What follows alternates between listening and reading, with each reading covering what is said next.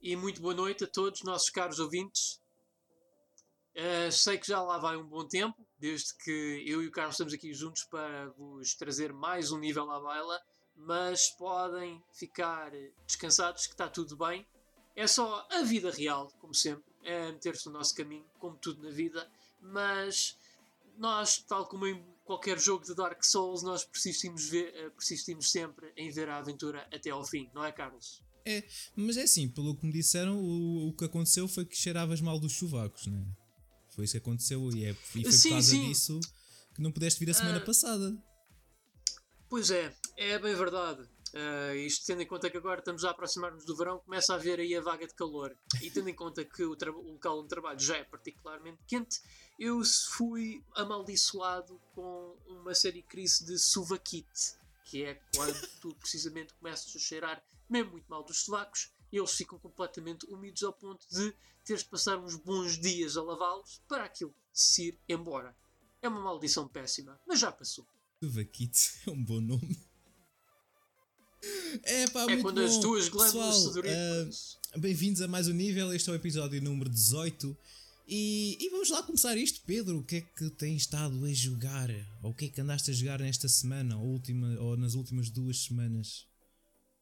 Estou curioso. Epá, olha, eu vou começar primeiro com um jogo que eu certamente creio que estarás muito entusiasmado por ouvir-me falar, que é o Streets of Rage 4. Uhul! Que, yeah.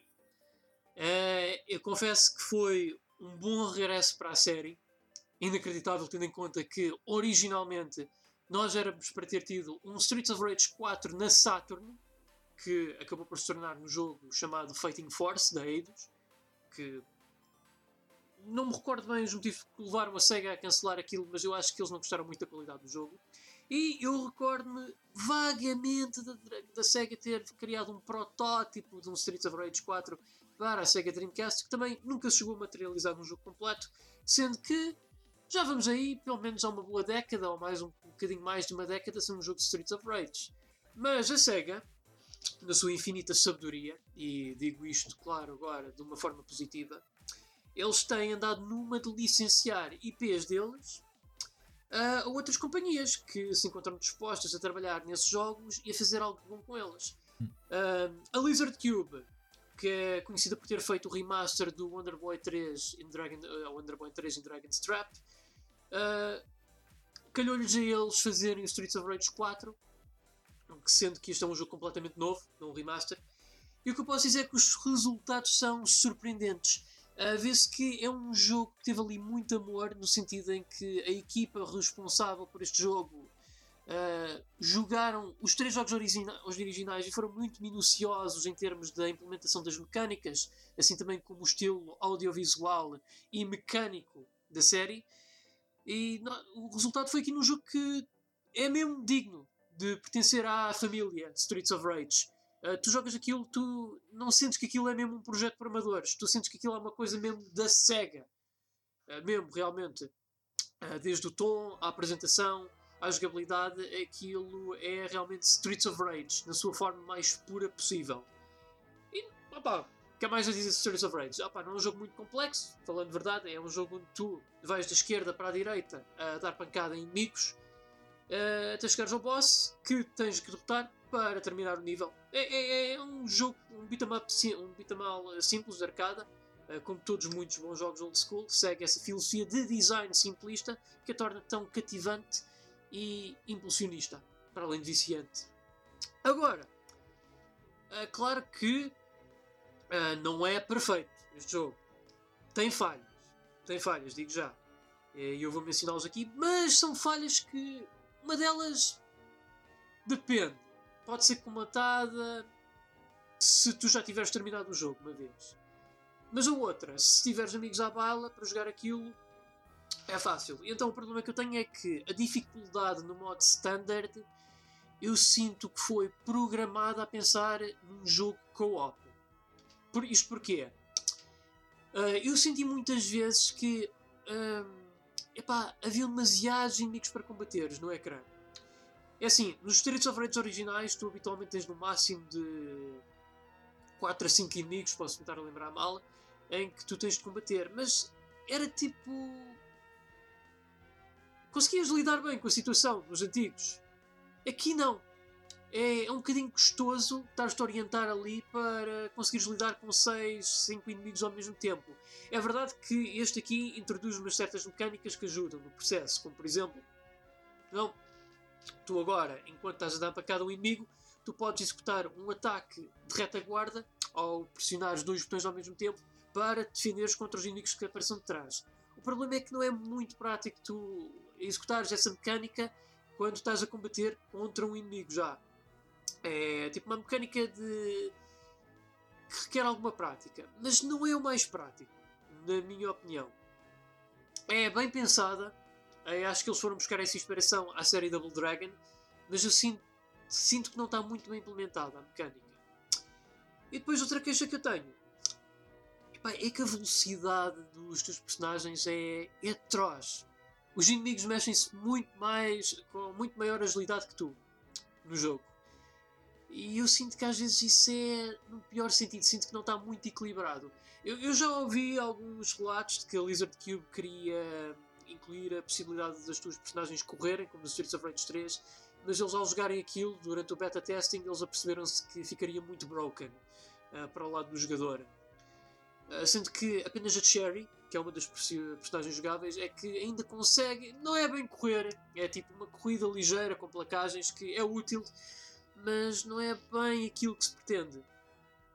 Porque aí está outra coisa. Antes, nos Streets of Rage originais, as personagens eram diferentes em stats. Tinhas a força, tinhas a agilidade, tinhas o especial. Aqui não. Todos os personagens, pelo menos a meu perceber, são exatamente iguais em termos de poder de ataque, eh, de agilidade e poder de defesa. Sendo que a única coisa que os diferencia são os combos e os ataques especiais. Ou seja, retiram um bocado daquela diversidade que tu tinhas quando usavas personagens diferentes. Uh, uh, só mesmo uh, nos ataques especiais é que tu tens disso. Que acho que é um bocadinho pé atrás. Mas são coisas mínimas. Eu acho que, como eu referi, a situação dos inimigos pode ser facilmente revertida se tu jogares com amigos. a velocidade é que é mais chato. Mas se tu acabares o jogo ou descobrires os segredos que por aí andam escondidos, tu podes desbloquear versões das personagens pertencentes aos antigos jogos da Streets of Rage, que são, por exemplo, mais ágeis ou mais potentes, e isso ajuda-te a mitigar o problema, mas tipo, tens de terminar o jogo uma vez para fazer, o que é chato. Ok, mas pelo que eu estou a ver, as coisas boas que o jogo tem minimizam as más, né? As más. Sim, sim, sim. Opa, não houve momento neste jogo que eu pudesse dizer que epá, foi um jogo frustrante de se jogar. Não. Uh, foi um bocadinho chato encontrar estes problemas, mas não posso dizer que de início a fim nunca me diverti a jogar este jogo. Epá, isso é o que. é nisto que o jogo brilha. Consegue ser, apesar das suas falhas, consegue ser divertido de início ao fim. Isso é a marca do bom jogo. Nem é mais. isso e um jogo que fica na memória. E diz uma coisa, tu não consegues fazer dash no jogo? Não, acho que só com o Cherry consegues fazer dash, mas tipo não é um correr constante. É tipo, corres um bocadinho e depois executas um ataque. Eu pelo menos é o que eu me lembro. É a ideia que eu tenho. Mas eu também tenho que confessar uma coisa. Eu, eu joguei com o sistema de comandos Legacy. Não usei o sistema de comandos modernos que é mais tipo jogo de luta. É, tens que inserir combos com o analógico ou com o D-pad mais o botão para executar certas ações. Eu joguei com o, com o, estilo de comandos mais tradicional possível à série Streets of Rage, porque, pá, eu vou ser franco, eu, eu sou desajeitado a fazer combos e isso, portanto. Bom, e eu, aquilo... como eu também queria a experiência mais tradicional possível, eu enverdei por aí. Aquilo tem ar que é um bom jogo para causar tendinite nos dedos. Ah, sim, sim. E para Soares, o que também não ajudou nada com a minha sua kit. Uh, se eu já estava a transpirar, então esse jogo ajudou-me a transpirar ainda mais. Eu literalmente tive que o jogar de tronco nu. A sério? A, a uma certa altura eu tive que o jogar a tronco nu, porque eu já estava ali a dar tanto nos botões que eu já estava a transpirar. Palavra. Portanto, pessoal, uh, se não tiverem uma Switch para jogar uh, o Ring Fit Adventure, Uh, não se preocupem, porque com outras consolas podem jogar o Streets of Rage 4, que também vos ajuda a perder calorias. Garanto. Okay. Eu estou a pensar em arranjar esse jogo brevemente, mas não vou jogar com um comando. Eu quero jogar isso com um arcade stick. Que eu acho que é um ah, jogo sim, ideal sim, para sim. isso. Sim, é perfeito, é perfeito para isso. Não haja dúvida. Epá, e devo dizer, aquele art style está tá lindo, está maravilhoso. Eu gosto, eu gosto. Há pessoas que são contra, mas eu gosto. É assim, não é tão fluido, a meu ver, como no trabalho anterior deles, do remaster do Dragon Boy 3. Mas está bem, está bonito. Uh, não é tipo como naqueles jogos antigos de Xbox Live Arcade, onde, opá, tipo, com, com o jogo parado, tu vias que aquilo era bonito, mas depois a veres tudo a andar, epá, aquilo parecia quase um jogo de flash. Não, eles realmente esmeraram-se aqui nas animações deste jogo.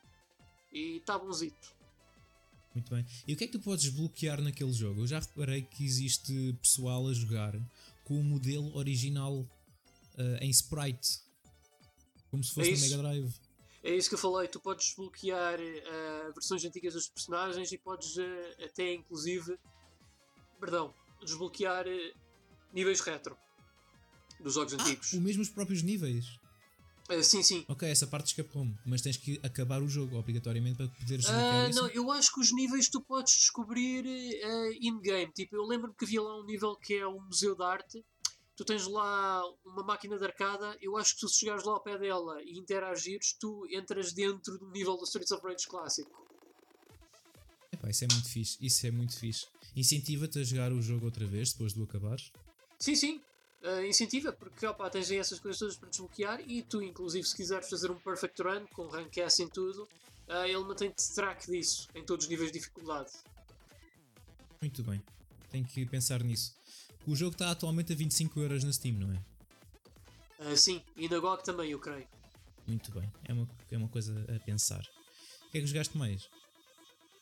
Olha, mais. Uh, a Saturn este ano faz 25 anos. E então, eu, para celebrar a ocasião, eu decidi pegar num jogo de Saturn que é um culto clássico que muita gente fala, mas que nunca antes tinha jogado. Ou melhor, eu já vi o meu irmão mais velho jogar isto, uma vez que ele alugou este jogo. Mas eu penso que ele desistiu a meio porque na altura, para nós, o conceito do Metroidvania era algo desconhecido. Mas eu agora, recentemente, voltei a pegar no jogo e achei que é pá, é uma daquelas pérolas que a Saturn tem que merece ser jogada, que é o Exhumed, conhecido por uh, Power Slaved, no. deixa eu confirmar. Portanto, Power Slaved nos Estados Unidos da América, coincidencialmente também é um dos nomes uh, dos álbuns dos Iron Maiden. Bem.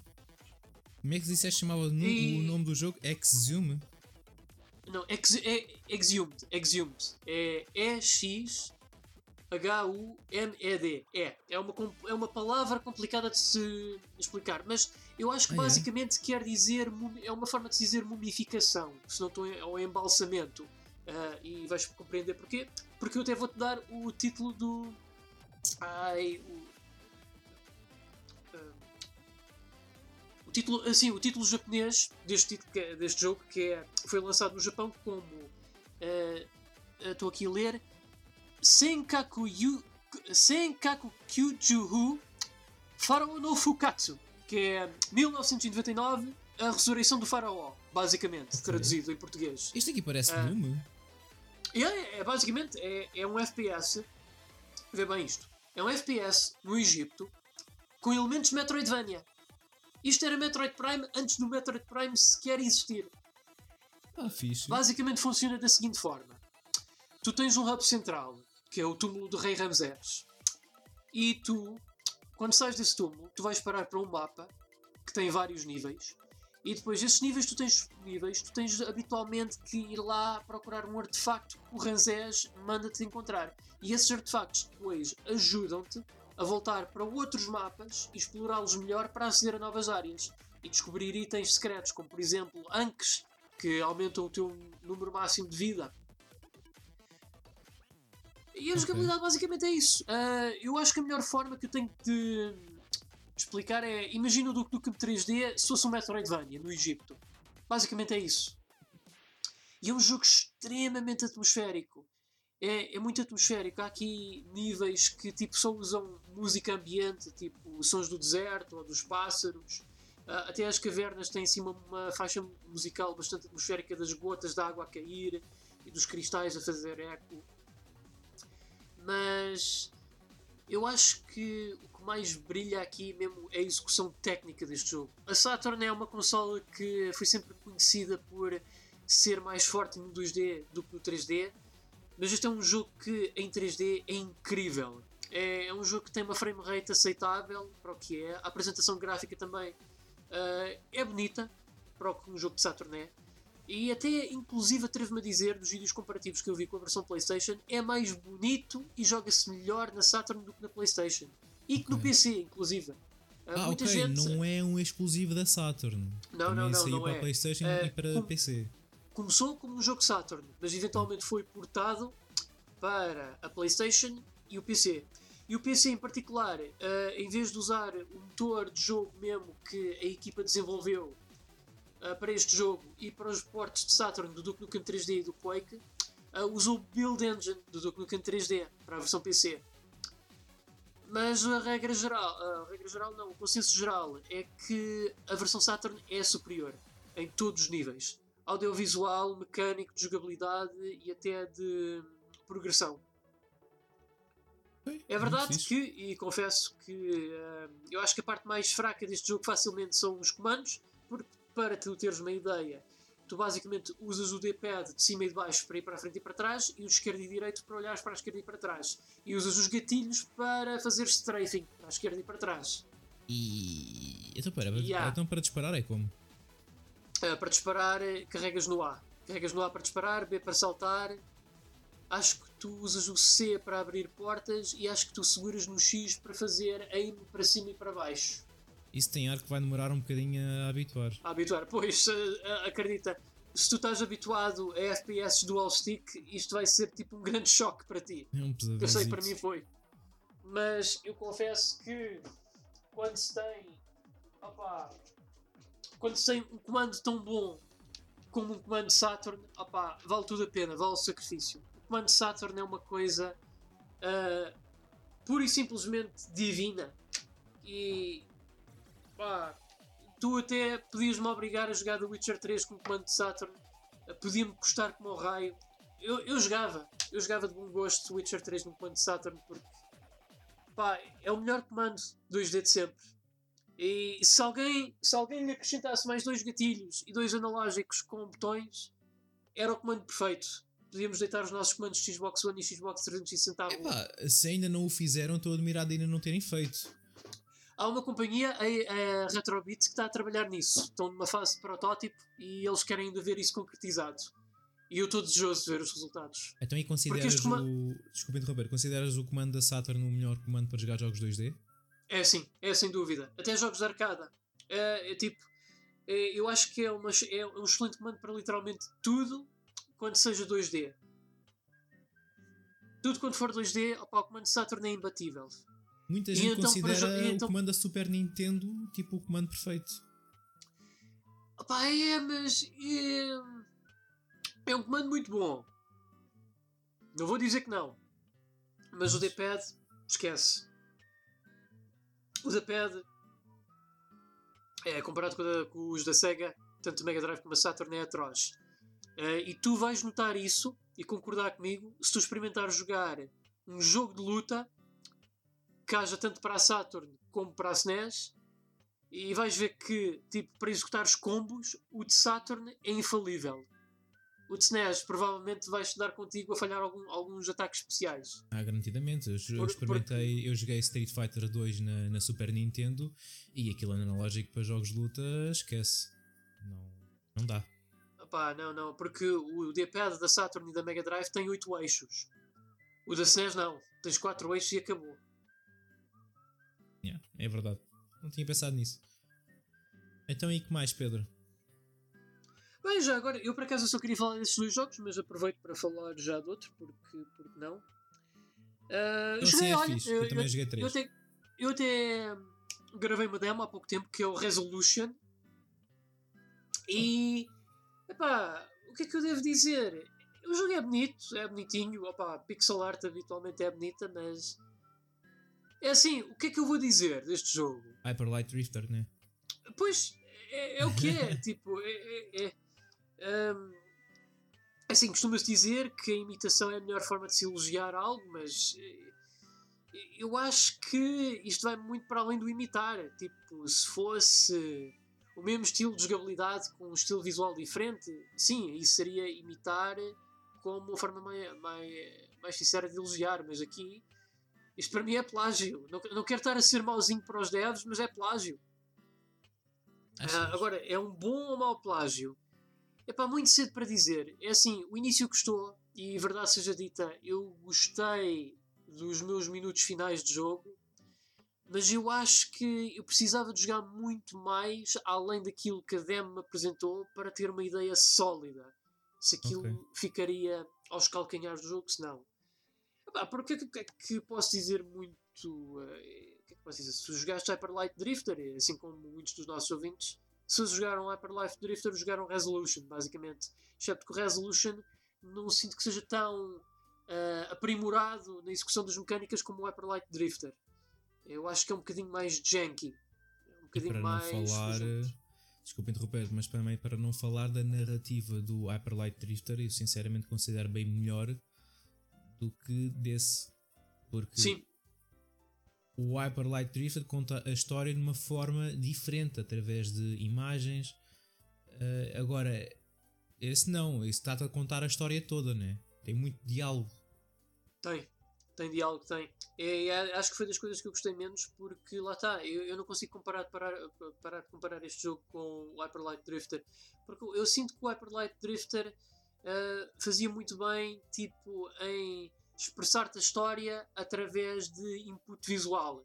Ele uhum. basicamente apresentava-te a história aos quadradinhos, tipo uma banda desenhada, e tu é que tinhas que interpretar for, essa história. Mas aquilo estava tão bem detalhado que tu nem era preciso tipo, especular nada. Aquilo que tu vias era exatamente aquilo que tu estavas a interpretar nas imagens. E eu acho que isso é um sucesso narrativo. É quando tu consegues expor a tua história apenas com, apenas com imagens e conseguires contar e consegues perceber exatamente aquilo que a história quer contar. Nem mais. Exatamente. Bom, vou falar então dos meus três jogos. Joguei dois demos e, e joguei um, um jogo completo. Eu vou começar pelos dois demos, está bem? E o primeiro jogo que vou falar é do Ghost Runner. É, é um jogo maravilhoso, Pedro. É aquilo, é um mundo cyberpunk, pelo que parece agora isso está na moda. Agora carradas de jogos vão sair. Graças aos deuses. com a temática cyberpunk. Tu és um ninja samurai motherfucker que que anda aí a fazer parkour estilo Mirror's Edge, mas é muito mais uh, focado em ação. Uh, uma coisa que tu consegues fazer é abrandar o tempo quando tu estás a saltar e consegues desviar-te das balas para atacar os teus inimigos. E outra coisa muito fixe é que ele é one shot, one kill. E a mesma coisa acontece contigo. Se tu levas dano uma vez, se levas uma bala, acabou. Não há, não okay. há manobra para erros. No entanto, este jogo respeita muito o teu tempo. Se tu morreres, pá, não há loading screens, Pedro. Tipo, tal, fizeste spawn, vais voltar outra vez. Oh, e nice. vais tentar outra vez. Boa, boa. Eu gosto Epá, eu dou muito valor a isso. Para o pessoal que gosta tipo Mirror's Edge, uh, acho que vai gostar disto também, porque a jogabilidade no que toca a parkour, consegues andar nas paredes e é muito rápido e andas aí aos saltos a fazer platforming e etc. Pá, é excelente. Para não falar dos gráficos e do, e do ambiente cyberpunk que existe, eu quero muito jogar este jogo quando sair. Pá. Eu quero mesmo muito jogar este jogo quando sair. Eu joguei o demo para ali umas 6 vezes. Porque eu só queria acabar o demo tipo, mais rapidamente possível. Porque aquilo diz: quando ah, demoraste 11 minutos a acabar o demo, ou demoraste 8 minutos, eu só queria jogar, jogar, jogar para, para tentar bater o meu high score. Pá, recomendo, pá. Pessoal, experimentem o demo do, do Ghost Runner. Tenho que jogar. Não, não, isso... vou ter que jogar isso. Olha lá, tu, saiu um update para o demo. Eu, eu abri a minha Steam e saiu um update para o demo. Eu, a sério, updates para demo? Eu estou curioso por saber o changelog disso. É, se for como Trials of Mana. Acho que agora é, tem RT, RTX, pá. Para o pessoal que tiver. Ah, Ray Tracing. Yeah, para o pessoal que é tiver. É basicamente a nova tara da, da indústria dos videojogos é o Ray Tracing. Sim, por isso tem suporte para Ray Tracing e, e ficou mais lindo do que já era. Ah, mais. Uh, eu não tenho muito mais a dizer, vou ser bastante breve. Joguei o demo do Daymare 1998. Tu já jogaste? Epá, eu nem fazia ideia que existia uma demo, vou-te ser franco. Eh, Eu confesso que vi um bocadinho do teu vídeo, mas eu pensava que tinhas o jogo completo. Ahm, mas não fazia ideia que havia uma demo para esse jogo. Eu joguei o demo. Eu joguei o demo porque eu queria experimentar o jogo antes de o comprar. Ainda não o comprei. Ah, mas vi que ele estava a bom preço, a um bom preço na altura, acho que estava a 8 euros, estava com uma promoção. Para quem não sabe, uh, Daymare 1998 foi feito por uns developers chamados Invader Studio, que é uh, Studios, que é o- os developers que estavam a trabalhar no Resident Evil 2 Reborn, que Isso era mesmo. o Resident Evil 2 Remake antes do Resident Evil 2 Remake ter saído. Só que eles em 2015 foram obrigados a, a parar a produção do jogo. Porque a Capcom gentilmente chegou-se ao pé deles e disseram: Olha, vou-vos pedir que parem com isso, por favor, porque nós já estamos a trabalhar no remake do Resident Evil 2. Eles disseram: Pronto, está bem, Capcom, se é assim, está bem. Mas olha, eh, não ficam tristes, vêm até às nossas instalações, ao nosso edifício e vocês vão poder ver como é que realmente nós estamos a fazer o Resident Evil 2 Remake e não sei o quê, antes do jogo sair, antes de termos qualquer imagens do jogo. Eles foram lá e viram o jogo e curtiram bué. E pronto, olha, pararam de fazer o jogo. Mas eles são grandes fãs da série Resident Evil e do Survival Horror, horror em geral. Então decidiram criar este jogo chamado Daymare 1998 que tem muitas referências ao Resident Evil. Uma pessoa olha para aquilo, faz-nos lembrar do remake do Resident Evil 2, mas fazem muita coisa de diferente. Uh, se é melhor ou pior, essas coisas depende. Uh, como é que eu vou explicar isto? Eu tentei explicar isto na minha gameplay. Uh, perdão. Para, para, começar, o reload da, das armas é muito lento, mas é de propósito. Até mesmo o movimento de trocar as armas de uma pistola para uma metralhadora é muito lento também. E lá não é simplesmente carregas no botão para carregar a arma e ele carrega. Não, não, Pedro. Tens que ir ao teu computadorzinho, que acho que se chama Didi. Uh, tens que pegar das mal, nas balas, combinar as balas com o clipe, certo? E só depois de ter esse clipe carregado é que tu podes carregar o clipe na arma. E depois tu tens duas formas de carregar a arma, que é o recarregamento rápido ou o carregamento lento. O carregamento rápido, se tiveres balas no clipe, simplesmente saca fora o clipe antigo e coloca um novo, bastante rápido. Problema é deixa-te o clipe antigo no chão. Agora tu pensas, que foi o que eu pensei, pelo menos, que é ok, o clipe antigo está no chão, vou deixar estar, não preciso dele, está vazio, siga a minha vida.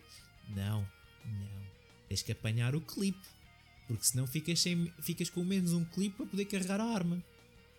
Então tens que lá voltar ao sítio ir buscar o clipe que tu deixaste cair no chão, para pelo menos ter os dois clipes, porque aquele tem espaço para pôr os dois para pôr, voltares a pôr balas nesse clipe para, para poderes voltar a carregar no futuro.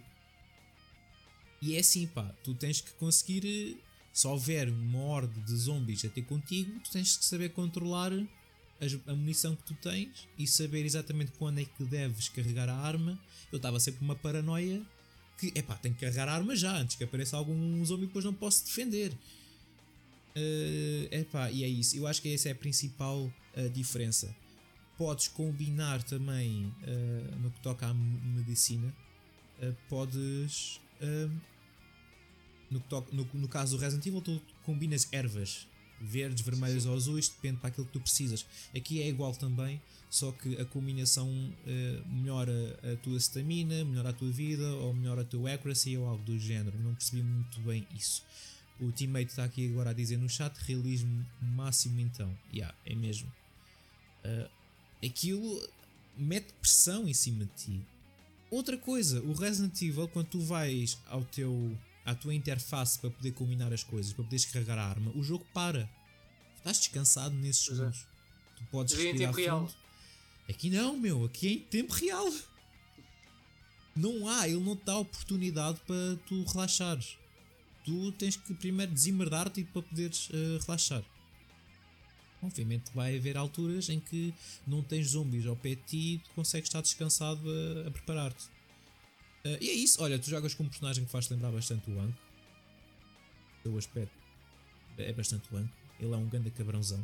Para, para o pessoal que já jogou o jogo vai perceber que ele é um ganda cabrão. E graficamente é muito bonito. Usa o Unreal Engine. A minha única coisa que eu tenho a apontar é as caras, que eu não gosto da animação das caras.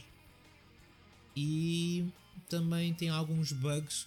Quem quiser ver o meu gameplay, o gameplay que eu deixei, existem alguns bugs de clipping, mas também não são assim muito, muito graves.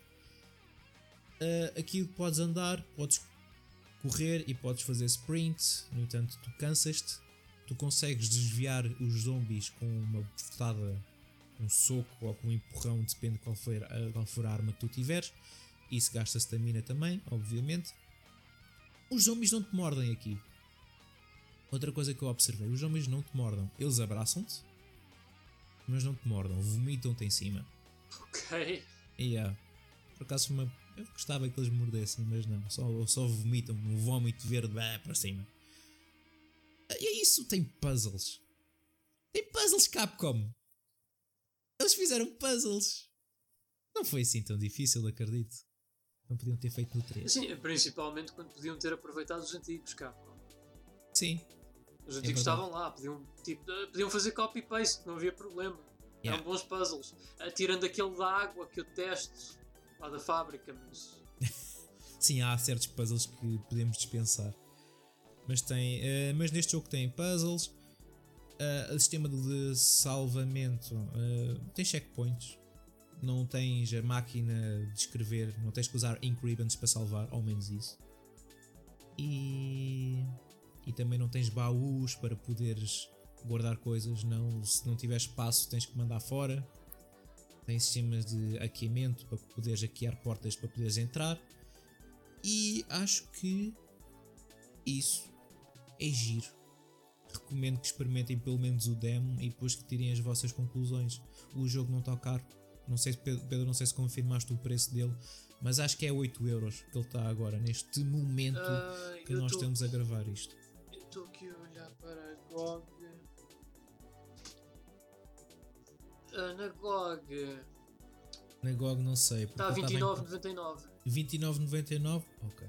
Eu e agora queres ouvir, uma cena, queres ouvir uma cena triste, Carlos? Quero, eu adoro ouvir coisas tristes, Pedro. A GOG neste momento está a fazer uma promoção semanal Espera aí, deixa-me está de pé, também não quero estar assim.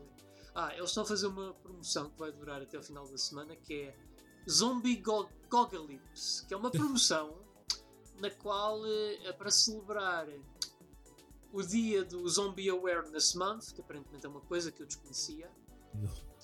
A GOG tem aqui uma carrada de jogos com zombies em saltos. Excepto e, esse. E não tem esse. Não. Mas está na Steam, olha, aproveitem na Steam se quiserem. Ah, está tá em saldos na Steam. Ah, mas por amor de Deus, pessoal, se puderem, invistam na GOG. Não tem DRM. Muito bem. Olha, eu, Pedro, tens de jogar aquilo, a sério, eu acho que tu vais gostar. Ah, sim, sim. outra coisa. Opa, tá na... Peço desculpa interromper-te, jogar com o comando eu achei horrível. Eu não consegui jogar com, com o comando.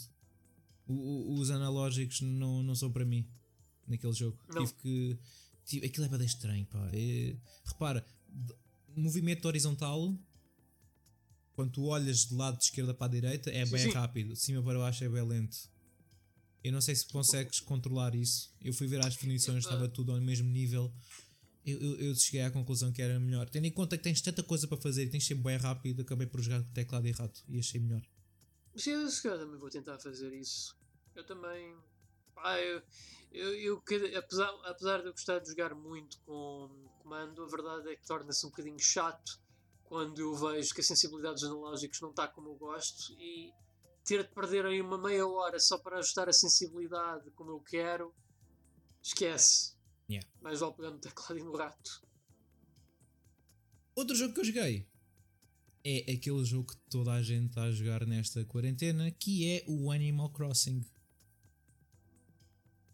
E, epá, olha, vou ser sincero, não tenho jogado tanto como a Marisa, Marisa, essa que disse: Ah, esse jogo é um cagalhão, isso aí não vale nada, isso aí é pior que Farmville. Farm... Parece Farmville. E agora não consegue parar de jogar aquilo. Então agora lanço uma pergunta à Marisa. É melhor que o Sims?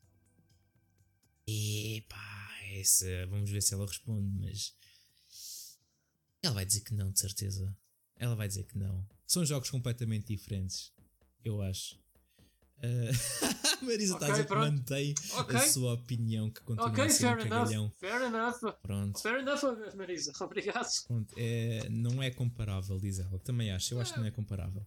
Epá, é muito fixe. Tu já jogaste Animal Crossing, qualquer um deles. Já, opá, eu joguei o da GameCube. Foi o primeiro que eu joguei. Opá, foi uma experiência bastante única, gostei. Ah, obviamente que não me mantive nele para sempre, porque entretanto foram surgindo outros jogos que eu gostava de jogar e epá, muito sinceramente nos dias que correm torna-se um bocadinho difícil eu ir para esse tipo de jogos, mas gosto, gosto de Animal Crossing. Eh, posso dizer desde já gosto muito da série. Acho que tem, é muito apelativa, há ali um bocadinho de algo para todos. Epá, e é assim, ah, vamos ser francos, aqui aquilo está carregado de memes. E para eu que adoro memes, então, desde memes do Tom Nook, da Isabel e afins. Ah, e claro, quem pode esquecer do melhor meme deste ano, que é o Doomguy e a Isabel a unirem forças, tanto para ter uma vida relaxante numa aldeia, como para matar demónios. Incomparável os dois. E já agora, isto, isso aconteceu porque os dois jogos, Doom Eternal e Animal Crossing New Horizons, saíram exatamente no mesmo dia. Exatamente. Olha, eu estou a gostar muito. eh, embora muitas vezes eu não ter tempo para jogar, eu tenho estado a tentar jogar todos os dias, nem que seja só meia horinha, para epá, apanhar umas maçãs, juntar dinheiro para pagar o Tom Nook e essas coisinhas. Tipo meia horinha por dia, estás a ver? E e estou a gostar bastante. É muito relaxante jogar aquilo. Hoje foi o dia de. Tivemos a fazer contrabando de nabos, Pedro Ok. de nabos, porque aquilo, eh, nabos, eh, ali é como ações. Ou seja, tu podes. o- o- no último podcast, o, o Walter tinha-me falado disto, mas desta vez eu pude experimentar e agora vou voltar a falar no assunto contigo. Que é todos os domingos aparece uma ranhosa na tua, na tua ilha a vender nabos. E olá, Sr. Carlos, queres comprar nabos? Eu, pode ser, compras nabos. Esses nabos duram durante 7 dias até ela voltar noutra vez. 7 dias porquê? Porque passado 7 dias ficam podres e depois já não servem de, de nada.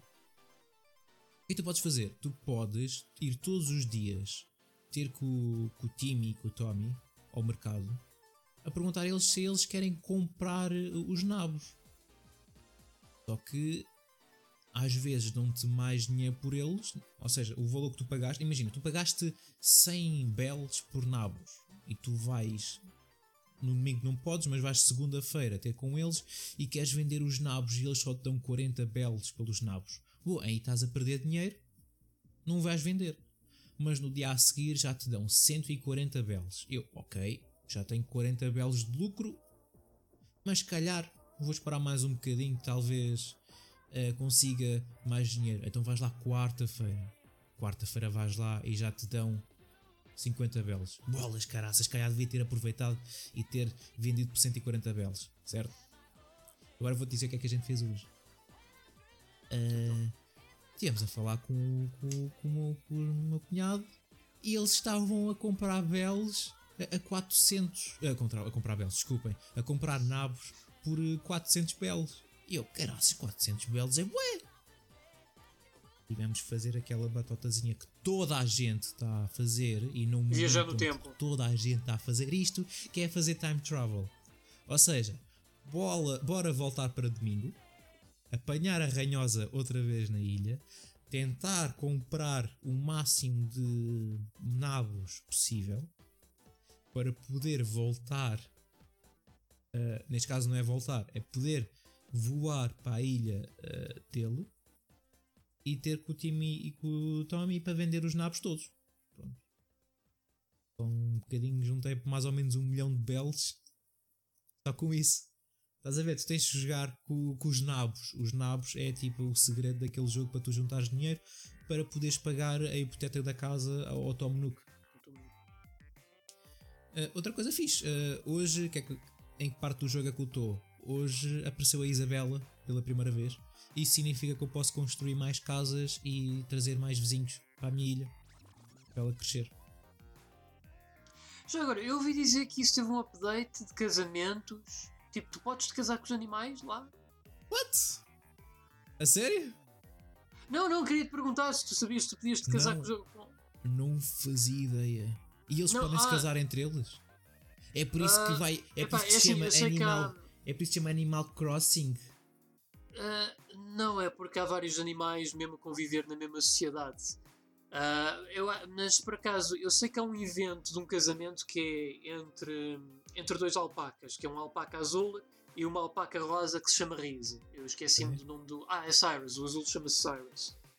E eu, eu posso ter apanhado mal, mas eu, eu percebi que esse casamento depois ia desbloquear a possibilidade de tu casares a tua personagem com um animal à tua escolha. Assim percebi. Olha, Eu percebi. Posso, boa pode não ser pergunta. mesmo. boa pergunta, não faço a mínima ideia. É algo que eu tenho que pesquisar. Outra coisa, eu, eu tenho estado a jogar com a Marisa. Ahm, muita gente deve saber ou não. Embora eu e a Marisa estarmos em contas diferentes, como estamos a jogar na mesma Switch, somos obrigados a jogar na mesma ilha. Ou seja, ah, ela não pode ter uma ilha só para ela. Tem que jogar na minha. Acaba, ao fim e ao cabo, aquela ilha acaba por ser dos, dois. Ou seja, tudo o que ela fizer naquela ilha vai influenciar a minha. Outra coisa que tu podes fazer é jogar em co-op ao mesmo tempo com dois com comandos, o que também é muito fixe. Uh, mas sim, pronto, Nintendo. A Nintendo não deixa. Agora, no que estás a falar, também era fixe eu poder. uh, imagina, casar com ela no jogo, era engraçado. Sim, sim, sim. Não, é isso. Poderes casar com um aldeãozinho ou com um dos aldeões animais. Opa, era brutal. Yeah. essa possibilidade. E pronto, pá, já estamos a falar aqui há algum tempo dos jogos que não temos andado a jogar. Se calhar podemos agora passar para as notícias. Ah, sim, senhores. Vamos a isso.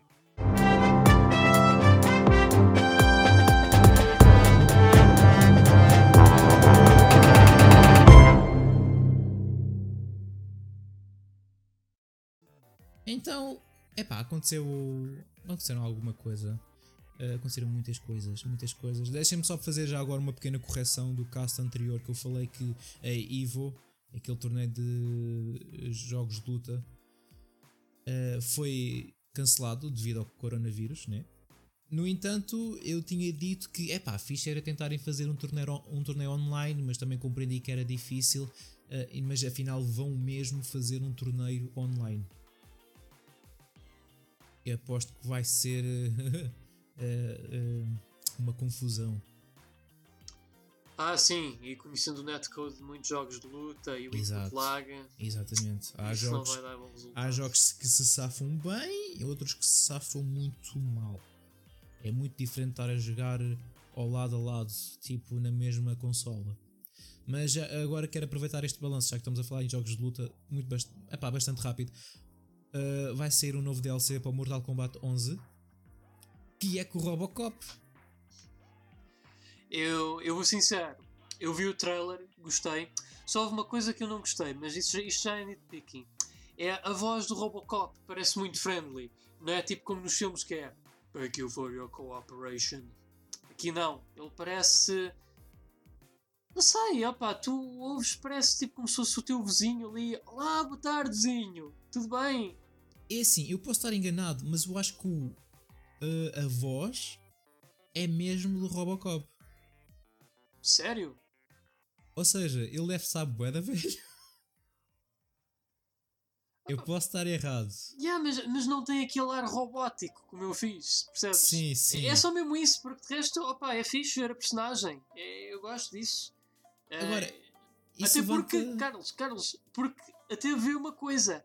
Eles fizeram com este jogo, não sei se foi intencional se não, voltaram a fazer uma coisa que tinha sido feita no mundo dos videojogos e bandas desenhadas. O quê? Robocop vs Terminator. Ai, é verdade, porque no Terminator também saiu no Mortal Kombat 11. Exatamente. Epá, eu acho que foi de propósito, porque repara, é que no X fizeram o Alien e o Predator. E não havia também o Freddy e o Jason num deles? Sim, não, aí é que está. Fizeram o Freddy Krueger no 9 e o Jason saiu no, no X. Ah, fuck. É uma pena. Se não tínhamos. Fre- se não tínhamos o Freddy vs Jason. Yeah, é uma Só que pena. não era um filme, era É mesmo um uma jogo. pena. Mas agora isso levanta uma questão: é, quem é que falta? Ah, eu ouvi boatos que o Ash Williams do Evil Dead ia para lá. Ouvi, ouvi boatos. Eu também ouvi isso, mas acho que não está confirmado isso. Acaso não sei. E o que é que tu gostavas de ver no Mortal Kombat? Olha, queres que eu te diga uma coisa mesmo estúpida? Força? Ok. o Dio. O Dio do Jojo? Sim, Epá! o Will Fatality tinha de ser ele a parar o tempo para esmagar um combatente com um cilindro a vapor e fazer aquela merda toda do. Opa, isso era incrível. A cena é que. uh, E até com as Jojo, facas. Jojo é anime, não sei se vão conseguir sei, aí é adaptar tá. tão bem num jogo de Mortal Kombat. Eu, eu sei, eu sei, pá. É por isso que eu digo que era uma ideia estúpida, pá. Mas era, seria tão fixe. Uh, até ele a fazer aquela cena com, o- com o The World, que é em que ele traspassa uma pessoa com o punho depois de parar com o tempo. O, o Dio podia fazer fatalities fantásticos, conseguir. Assim, ia ser broken do ponto de vista de jogável, que opá, pronto, pode parar o tempo, mas pá, eu tenho a certeza que os devs se calhar podiam arranjar uma forma de lidar com isso, porque de resto, epá, eu assim de propriedades intelectuais ocidentais, eu pelo menos falo para mim, não estou a imaginar neste momento o que é que eu poderia colocar lá no Mortal Kombat. Eu só penso mesmo no lado japonês da coisa, mas pá, sei lá. Podiam ir mais longe. Uh, no caso do Tekken, meteram lá o Neil. Acho que é o Neil. Eu Ah. estou. Eu, tô a- eu tô É aquele gajo do Walking Dead, é. Yeah, mas acho que não se chama Neil. Não interessa. Puseram o Noctis do Final Fantasy XV, mas isso são. Pronto, é crossover com outros jogos. Mas podiam pegar em séries. Mas pronto, foi isso. Uh, Mortal Kombat 11 vai ter o Robocop e, e vai ser Yeah, incrível. brutal. Só que eu acho que o DLC vai custar 39,99, o que é absurdo. Isso é, é um jogo. Mas, mas Luís, oh, Carlos, mas aquela versão que agora anunciaram, o Aftermath, aquilo não é basicamente o jogo com o DLC todo? Todos os DLCs? É? Não sei, estou a perguntar. Eu, eu ouvi dizer, eu também ouvi com alguma Tens controvérsia razão, disso, mas- tens razão. Espera, ah, Aftermath Collection. Espera lá. Espera lá. Deixa-me ver. E não me parece que isso seja o jogo com mais os DLCs. Ou será que é uma, uma expansão? Se calhar é isso, é uma expansão. Eu acho que é uma expansão. Tu tens que Ah, ter ok. o jogo. Tu tens de ter o Não, jogo para poder. eh, Aí faz mais sentido. isto. Então deixa-me ver É, aqui é- num instantinho. É raríssimo um jogo de ter expan- uma expansão de história. Então, eu estou a ver no Eurogamer Portugal. Aftermath é o nome desta expansão de história e chegará a 26 de maio para todas as versões do jogo, permitindo descobrir o que acontece logo após o final do Mortal Kombat 11. Ok? Ou seja, isto aqui é uma continuação à história do Mortal Kombat 11. Aqui a questão. Ah, quanto aos novos personagens, eles são Robocop, Shiva e Fujin. É o Fujin. É uma ninja. Uma ninja Ah. que acho que é a semelhança do Sub-Zero, só que em vez de ter tipo poderes de gelo, acho que é Yeah. poderes de vento. Tem cabelo Acho. branco, já sei quem é. Já sei quem é. Ele faz lembrar um pouco o Liu Kang. No que toca ao aspecto. Ok, vamos continuar. O que é que queres falar agora, Pedro? Vou deixar a ti escolher. Ora, deixa cá ver aqui no nosso, nos nossos bastidores. Ahm, olha, eu vou falar de uma. Porque, pronto, eu sou um gajo muito tarado. Eu gostava muito de falar ah, da possibilidade que tu que irás ter no Cyberpunk de customizar, personalizar a tua personagem jogável ao mínimo detalhe, incluindo os genitais. E então, eu não sei concretamente que ideia de personalizar genitais é que a CD Projekt Red tem. Mas uma coisa eu sei. Ah, eu quero tentar recriar a Motoko Kusanagi no Ghost in the Shell nesse jogo. Então, eu, epá, se isto for como é, epá, vou-lhe dar uma vagina e vou-lhe dar um caralho e um par de matos do tamanho de um, dos de um cavalo. Ah, vais para os dois. Vai ter tudo. Vai ter, ela vai ter tudo. Pensava que ias Tudo. fazer a Poison, por exemplo. Não é má ideia, mas era mais a Kusanagi por causa de pronto, Ghost in the Shell é um jogo, é uma série cyberpunk também, portanto fazia sentido. E até porque eu acho que este estilo de cabelo vai estar lá. Disponível para personalização. E assim, isto deu-me um bocado de medo. Tu poderes customizar a genitália. Isso significa o que é o certo? Tu- tu- a gente já sabe que vai haver cenas de sexo no, no Cyberpunk, como aconteceu no, no Witcher 3. Mas no Witcher 3 não era assim nada tão explícito. Epá, Não me digas que, que- aqui. Aqui as cenas de sexo vão ser em primeira pessoa e vais poder ver a, a genitália. Epá, se calhar tu, se tu despires a tua personagem, se calhar vais poder olhar para baixo e ver, epá, a ganda tromba que eu tenho. É pá, não, esquece. Eu vou fazer tipo a cena mais ridícula de sempre. Eu vou fazer tipo a piroca. Não sei se, se dá, mas tipo a piroca do tamanho de uma ervilha, estás a ver? mas faço tipo uns tomates beda grandes. Mas, Carlos, uma- eu posso te garantir uma coisa: se eles não fizessem isto, eu posso te garantir que a comunidade modding ia fazê-lo. Ah, capaz. Pá, se já para o Skyrim é o que é, então com isto. Mas é uma pena realmente o jogo ser em primeira pessoa. Eu acho que muita gente já falou disto. Que é o jogo é em primeira pessoa, tu não vais poder ver o teu personagem. A não ser em espelhos. Há de haver uma mod que há de permitir isso, talvez. Mas sim, eu concordo. Eu acho que era fixe eles darem opções. Eu, eu, por exemplo, eu tenho ali um jogo para a velhinha Xbox que é o The Suffering. Era um Hum. jogo que dava-te a oportunidade de mudares em tempo real a perspectiva como gostavas de jogar o jogo. Na primeira ou na terceira pessoa. Eu não vejo porque é que não há mais jogos que façam isso, porque, epá, é assim, Tens, tens a Bethesda, Ah, tens ah, o a Fallout, perspectiva- tens o Skyrim. a perspectiva, eh, quando é na primeira pessoa, tu no fundo tu não és uma personagem, és uma câmara que está ali a flutuar. Se eles desenharem um modelo, essa câmara pode ser mudada para qualquer perspectiva. Não é, não é complicado. É assim, obviamente que há, há coisas de combate que eh, depois são mais fáceis que outras, dependendo da perspectiva como tu jogas. Mas tendo em conta que num jogo feito a pensar na primeira pessoa, a terceira não é um problema também, a meu ver.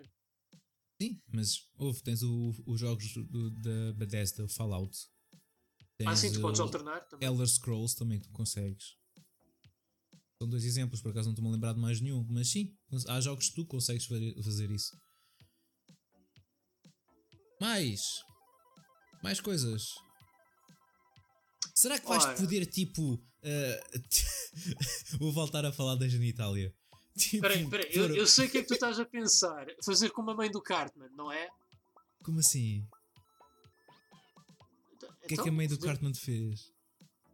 Então não é do Lord South Park que a mãe do Cartman supostamente ah, autofodeu-se para ter o Cartman? É pá, eu, não- eu perdi esse episódio, Pedro. Então era dos primeiros que nós vimos no Locomotion, que era quando É. estava toda a gente a se tentar saber quem é que era o pai O do pai Cartman. Cartman, se calhar E tens depois- razão. Eh, É aquele episódio, até acho eu, onde injetam com molho inglês no Kenny para, eh, por acidente. Sempre é uma melhor ideia que injetar desinfetante nas tuas veias. Pumba, Trump! Estúpido caralho. Mais estúpido foi as pessoas que injetaram mesmo. Oh, fogo. Eu... Enfim. eh, Será que vais, pôr, será que vais pôr- poder pôr veias e, e rugas? Ah pá, veias com a certeza. Ah tipo, tipo, o pênis precisa de veias para poder haver ereção. Agora rugas, epá, Ah, pá, esquece, vai ser tão ridículo, Pedro. Ser Mas, tão mas, mas eu, pelo que eu percebi, tu vais poder escolher um pênis com prepúcio ou sem prepúcio. Pedro, tu tens a noção da quantidade de pilas e de vaginas que vai haver na internet por causa disto? Pá, oh, Carlos, e, e vão haver ainda mais com os mods, eh, quando houver mods. Ou vais ver pessoas a porem pilas de cão, pilas de cavalo, pilas Opa, de gato. Ei. Tu vais, vais ver pessoas a porem pilas de cobra, que no fundo são como se fossem duas, assim como em V, como estes meus dedos, como estás a ver agora na câmara.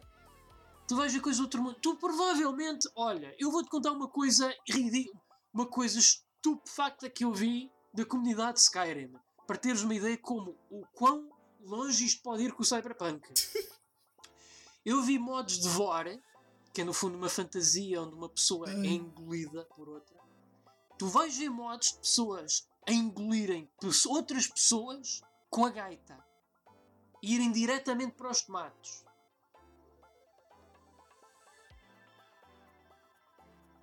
Eu, eu, eu não sei o que dizer em relação a isso. Não, é uma cena, Carlos.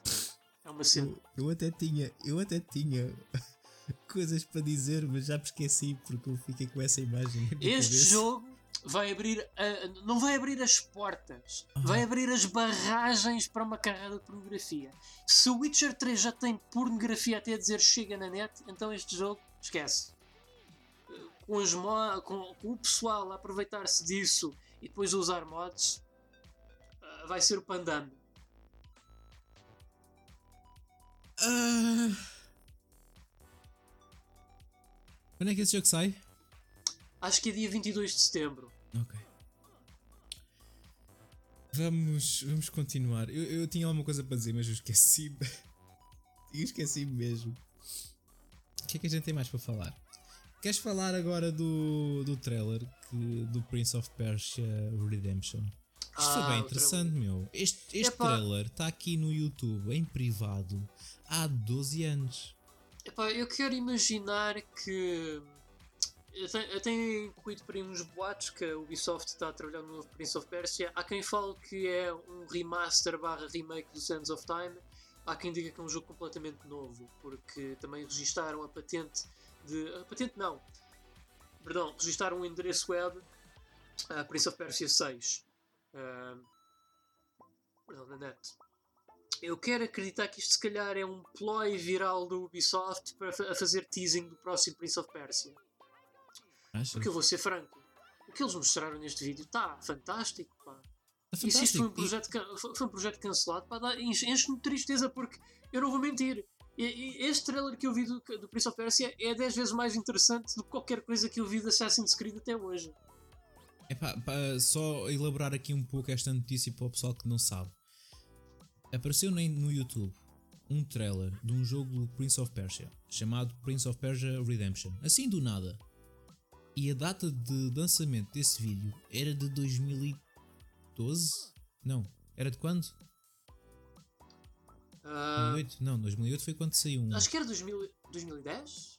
Se calhar era 2010. Acho que era para aí, acho que era para aí. Eu, eu, vou, eu vou confirmar. Mas saiu assim do nada. Aquele vídeo teve em privado durante anos. E. E aquilo está. É, é num jogo do Prince of Persia que nunca saiu. É um projeto cancelado. E, tá, e para, na altura que aquele saiu, está com um aspecto incrível até mesmo para os dias de hoje. Mas pronto, o Ubisoft focou-se mais na série Assassin's Creed e há anos que não pega na, na franquia Prince of Persia. E eu espero que realmente tenhas razão, Pedro, e que realmente a Ubisoft esteja a pensar realmente em lançar um Prince of Persia. Epá, Prince of Persia é uma série bem amada pelo mundo. Eu, eu, confesso que não sou tão grande fã dos antigos como dos modernos, mas eu gosto Também. bastante, eu gostei bastante da trilogia do Sands of Time. Uh, Diverti-me imenso com ela. Ainda hoje acho que são excelentes jogos. Uh, sim, o Sands of Time para mim é o melhor, mas acho que os outros dois também são bons.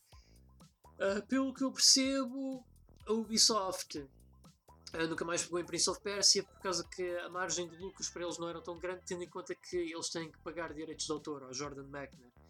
Uh, mas eu acho que isso é uma desculpa um bocadinho uh, estúpida, tendo em conta que uh, eles pagam imensas royalties ao. Bem, agora não, o Tom Classic, coitado, porque ele está a fazer tijolo, mas certamente que ele pagar a família dele, imagino. Hum. Então, uma coisa, este vídeo saiu em 2010. Lá está.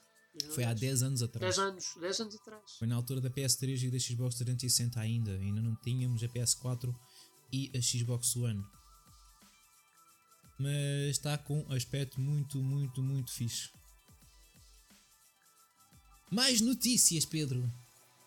o que é que aconteceu mais? Ora, o que aconteceu mais? O que aconteceu mais? O que aconteceu mais?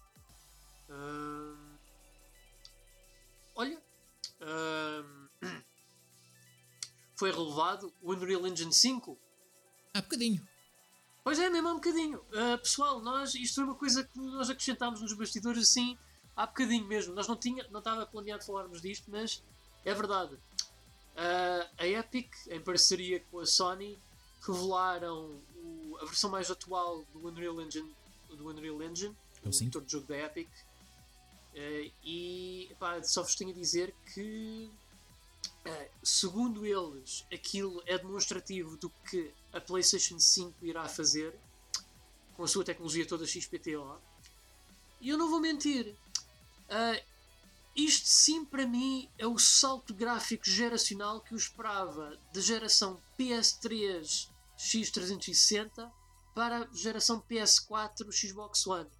Porque de uma para outra, opá, eu senti que foi um salto geracional reles. Não tem assim grande diferença gráfica.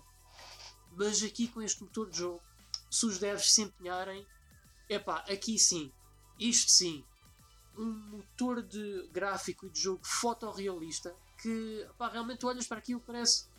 Não, e, e digo, eles até no, pelo menos na análise que eu vi, aquele de jogo permite-vos literalmente tirar tipo fotos do modelo 3D ou até de uma rocha que encontrem ali numa praia e vocês podem import, eh, exportar aquilo diretamente para o Unreal Engine 5 e é-vos apresenta lá com a maior fidelidade gráfica possível até ao ponto de vocês dizerem bem, isto parece realmente aquela rocha que fotografei na praia. Não, aquilo está mesmo bom pessoal. Eu tinha as minhas dúvidas mas aquilo sim para mim é um salto gráfico Eu, acho incrível é quando saiu a PS4 e a Xbox One, e quando mostraram estes exemplos, eu pensei na altura, epá, é, é vai. Não, é sempre todas as gerações assim, aliás, é difícil passar daqui. É impossível um jogo é? ficar mais realista do que isto e depois se surpreende-me sempre. Mas isto já na altura da PS2. E sinceramente acho que foi o maior salto. sim, sim, Um dos maiores saltos foi da PS1 para a PS2. Foi, foi, foi Uh, da PS2 para a PS3 na minha opinião também se sentiu se bem que eu vou Sim. confessar uh, eu senti que a Sony fez muitos bullshots quando foi da PS, uh, PS3 porque eu lembro quando vi o trailer do, Killzone 2. do, do, do Gundam. Ah. Não, quando vi do Gundam. Do Killzone também. Killzone também. Mas quando eu vi o do Gundam e vi aquele Gundam a caminhar, eu fiquei estúpido. Quando vou jogar, aquilo parece um jogo PS2, tipo, é, é- a, a correr uma 720p. Yeah. Portanto, é assim, pode também haver aqui um bocadinho de bullshotting envolvido. Mas tendo em conta a tecnologia input-output e os SSDs, epá, eu acredito que os bullshots possam vir-se a tornar uma coisa do passado. Porque epá, a tecnologia das consoles aqui já fica mais equiparada à dos computadores. Sim. Já não há, tipo, quando eles, quando eles fazem uma coisa no computador, hum, já não há tanto aquela necessidade de fazer um downgrade para a consola, porque a consola agora tem uma tecnologia que permite estar mais ou menos a par com o PC em termos de execução gráfica. Estou curioso é para ver o que é que o PC vai conseguir depois disto. Não, o PC vai continuar a evoluir, vai sempre continuar a andar sempre à frente em contraste com as consolas. Mas eu vou-te garantir uma coisa, eu pelo menos do que deu a entender, hum, lembras-te do Deus Ex, Sim, o original? sim. Opá, esse jogo era bué, bué, bué aberto, uma das coisas que tu podias fazer, tipo. é, é, eu não te sei explicar muito bem, mas tinha um mundo relativamente aberto, eh, tinhas NPCs até dizer chega, drone distance, tu literalmente podias resolver a missão de qualquer forma. Isto porquê? Porque o poderio dos computadores permitia esse tipo de ambição de liberdade no jogo. Mas, tipo, depois quando foi o Deus Ex 2 e o TIF 3, esses, quando eles fizeram esses jogos, eles fizeram de rios para as consolas e foram dumb down. Porquê? Porque as consolas não tinham o poderio para fazer uma coisa do mesmo escalão que o Deus Ex Exato. ou o TIF original numa consola. Agora, as consolas têm uma tecnologia que permite aos devs, se eles quiserem, deixarem de fazer jogos dumb down. Eles, aquela criatividade ambicional que havia nos jogos exclusivos de PC da outra era pode ser executada na perfeição aqui com estas consolas. A, a meu ver, da interpretação que eu faço. Sim, eu disto. acho que sim, eu acho que sim. Tem mais que poder suficiente para isso. Tu, por exemplo, uh, num jogo como o Ultima Underworld, tu se não tivesses uma chave para abrir uma porta ou um lockpick, tu se tivesses um rato, tu podias mandar o rato pela frechazinha de baixo e ele desbloqueava-te a porta. Ou dava-te a chave da porta. Tu, por exemplo, num jogo como o Ultima Underworld, se tu, por exemplo, dizes que a chave para a porta, tu tinhas deixado de escorregar a chave para a porta do outro lado da porta, tu podias mandar um rato ir buscar a chave para abrir a porta. É giro. Eu sei que É original, tu- é diferente. Não, é uma coisa original que para a altura parece que não, mas para um jogo de DOS, é, epá, era preciso tecnologia para, para isso. Tu agora podes fazer esse tipo de ambição com a tecnologia que vais ter. Esse tipo de flexibilidade em termos de uh, MacGyvernismo nas coisas que tu fazes nos jogos. Acho que agora tu podes mesmo fazer o que tu quiseres. Tens mais, tens mais que ferramentas para isso. Ah, agora, eu quero aproveitar, já que, já que falámos disto agora, no que toca o que a Sony mostrou há pouco, isto eu acho que era o que nós estávamos à espera do Xbox 2020. Que foi uma conferência que a Xbox lançou, tipo Nintendo Di- Direct e o State of Play e o Inside Xbox. Basicamente aquilo foi um Inside Xbox, onde a Xbox mostrou uh, vários jogos, 12, salvo erro, onde estava a falar uh, veja gameplay na nova Xbox Series X e uh, uh, a qual inclui também gameplay do Assassin's Creed Valhalla. Cadê? Eu, eu fiquei ali o tempo todo a olhar à Belo espera de gameplay já gameplay. Pois, eu não vi gameplay nenhum. Mostraram alguns.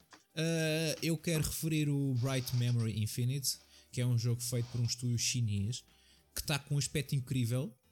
Faz lembrar sim. tipo Titanfall, mas também com espadas. Basicamente é Titanfall meets uh, Devil May Cry, no fundo. Yeah, yeah. Ah, mostraram a Yakuza 7, parece que vai sair na Xbox, mas já sabíamos. E acho que também não mostraram gameplay, e mesmo assim já tínhamos visto gameplay. Ah, Se bem que uh, uh, eu acho, uh, Carlos, acho que seria muito má ideia mostrarem para o gameplay do Yakuza 7, tendo em conta que o Yakuza 7 é um RPG por turnos. sim, também não íamos ver lá grande coisa. né? Yeah. Por isso, não mostraram muitos, eh, muito gameplay e não foi nada assim demais. Mostraram o Scorn, o Scorn é um jogo de terror, não mostraram gameplay e já tínhamos. Já É pá, mas o Scorn está lindo. pá. Pois está, mas já, tinha- já tínhamos visto. Já, já, pá, mas fogo.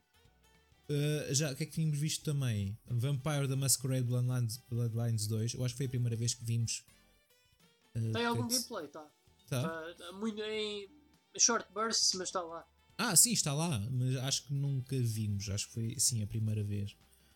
Scarlet Nexus, que é um novo jogo da Bando, uh, Bandai Namco. Eu disse banco. uh, what the fuck? Ok. Bandai É, podes dizer banco, vai dar ao mesmo, cara. Vai dar ao Banco. mesmo. uh, para ser Eu já fixe. digo banco há tempos. Pelo que percebi, é um jogo feito pelos Tales, o pessoal que faz o Tales of. Fizeram Tales Sim, of sim. Vesperia, etc. Tem bom aspecto. Epá, mas não mostraram assim mais nada. Não, nada. Eu estava à espera de ver gameplays do Assassin's Creed Valhalla, eu e toda a gente. E não mostraram. Mas Carlos, Carlos, mas tu precisas. tipo, Para que é ver gameplays do Assassin's Creed Valhalla? É sempre a mesma merda. É vai ali, sobe torre, vê, vê a paisagem para aumentares o mapa, manda-te para o feno. Agora, missão principal: vai matar este gajo à socapa. Submissão: ah, estão os bandidos a assediar pessoas, vai matá-los. Epá, eu tenho esperança que seja diferente. Opa, Não, não, tu, tu que jogaste quero- o Origins, não achaste diferente? Ah, epá, eu joguei um bocadinho, mas epá, eu quero tanto jogar aquele jogo até ao fim porque eu adoro o Egito como setting para explorar nos videojogos, mas epá, aquilo é, é tão. Epá, é que sabes, é que tenho um problema, Carlos. É que quando eu vou jogar estes jogos de mundo aberto com elementos RPG, eu agora uso como a minha. O meu, a minha régua de medição Witcher 3. Hum. Epá, e vamos ser francos, o Assassin's Creed Origins eh, vê-se ali que há muita coisa inspirada no Witcher 3. Aquilo basicamente eles até podiam podiam-se dizer que aquilo é Witcher 3 como uma skin do Assassin's Creed. Epá, mas porque é assim, eu está bem que eu gosto do mundo aberto. Mas eu gosto de um mundo aberto que seja que, se, que eu consiga sentir que é vivo e orgânico. Sim. E pá, há ali muita, muita coisa vazia ali naquele jogo. E depois tens as side quests, que é. Eu gosto de side quests, mas. Eu gosto de side quests com uma boa escrita. Aquilo basicamente tens o gajo. Oh não! Alguém está aqui a falsificar os meus bens. Ah, ouvi dizer que são ali bandidos. Oh não! Ah, ah, não, não! Bandidos, venham-me ajudar! Ele descobriu o nosso esquema! Onde é que estão os bandidos para eu matar? Senão eu levo a tua vida. Ah, estão naquela caverna. Vais matar os bandidos. E depois, habitualmente esta era a parte onde tu voltarias para o Quest Giver para falar com ele e dar-lhes o resumo da situação e tal, mas e é que tá, é, é, é, tu quando fazias uma side quest no Witcher 3 aquilo parecia algo muito humano, parecias que tu realmente Sim. tu interagias com um ser humano para fazeres uma quest aqui não, é, é só mesmo preencher palha. Epá, eu espero que seja diferente com este.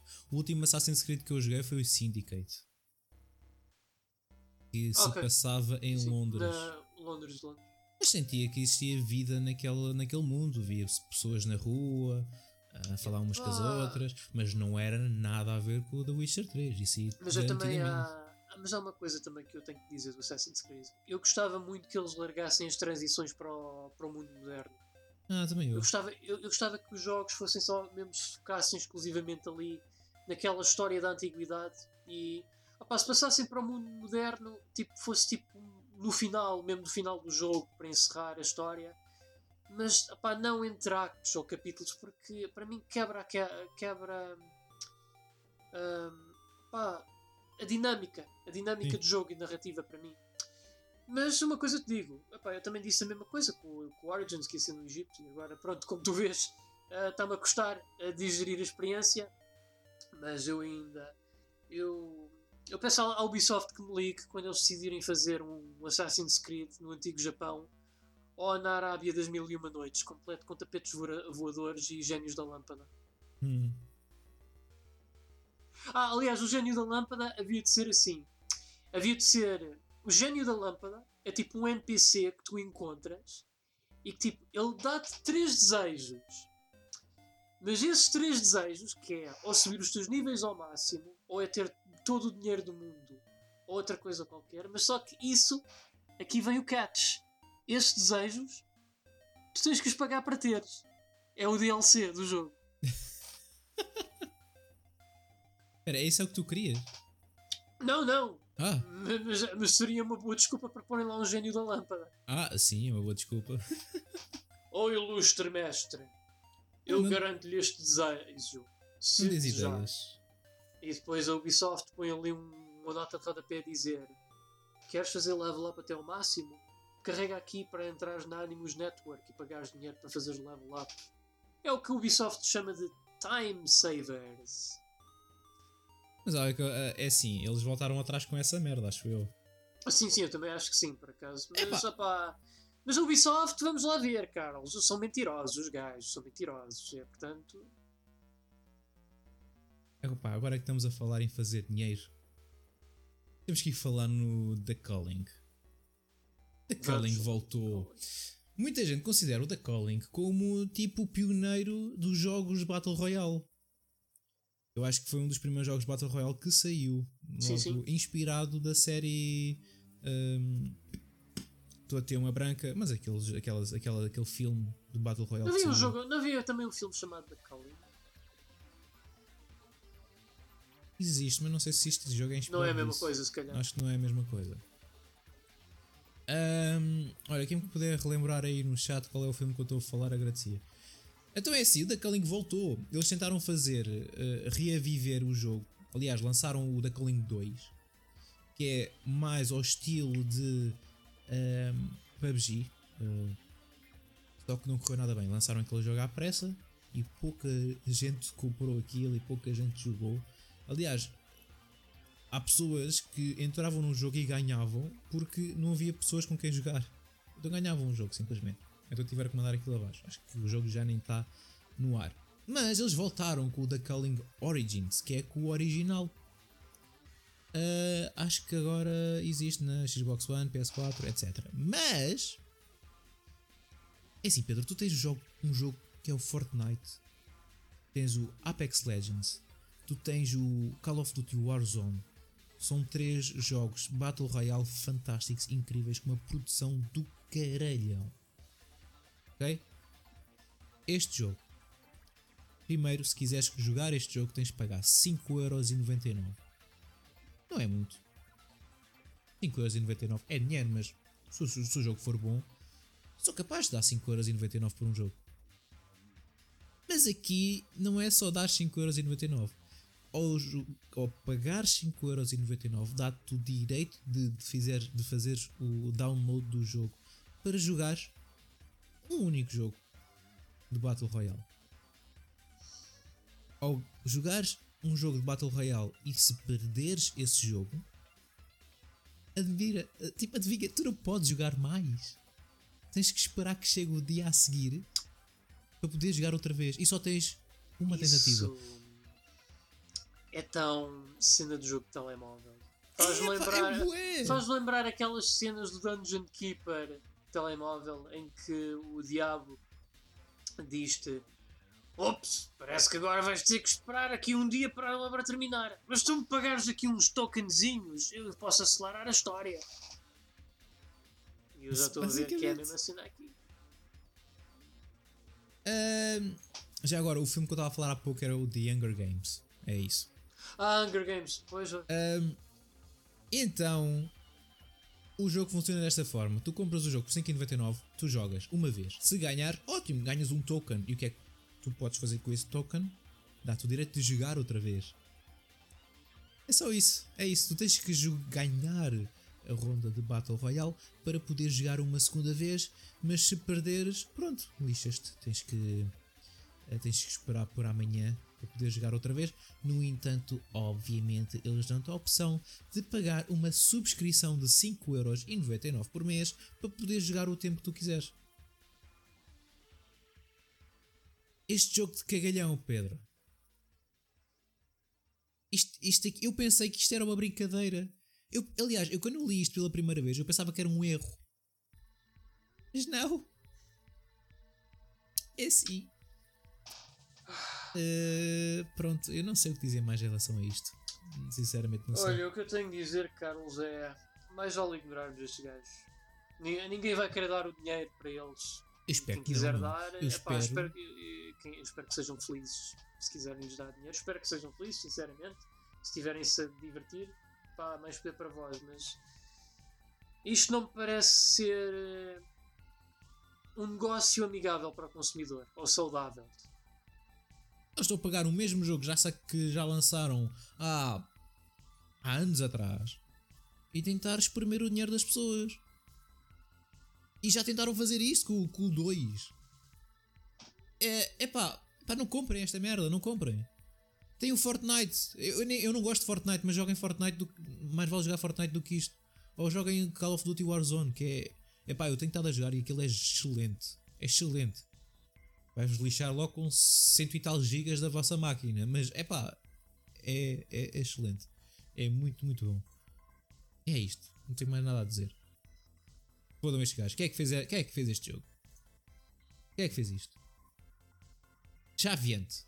Chaviante. Já ouviste falar do, na, de- dos developers Chaviante?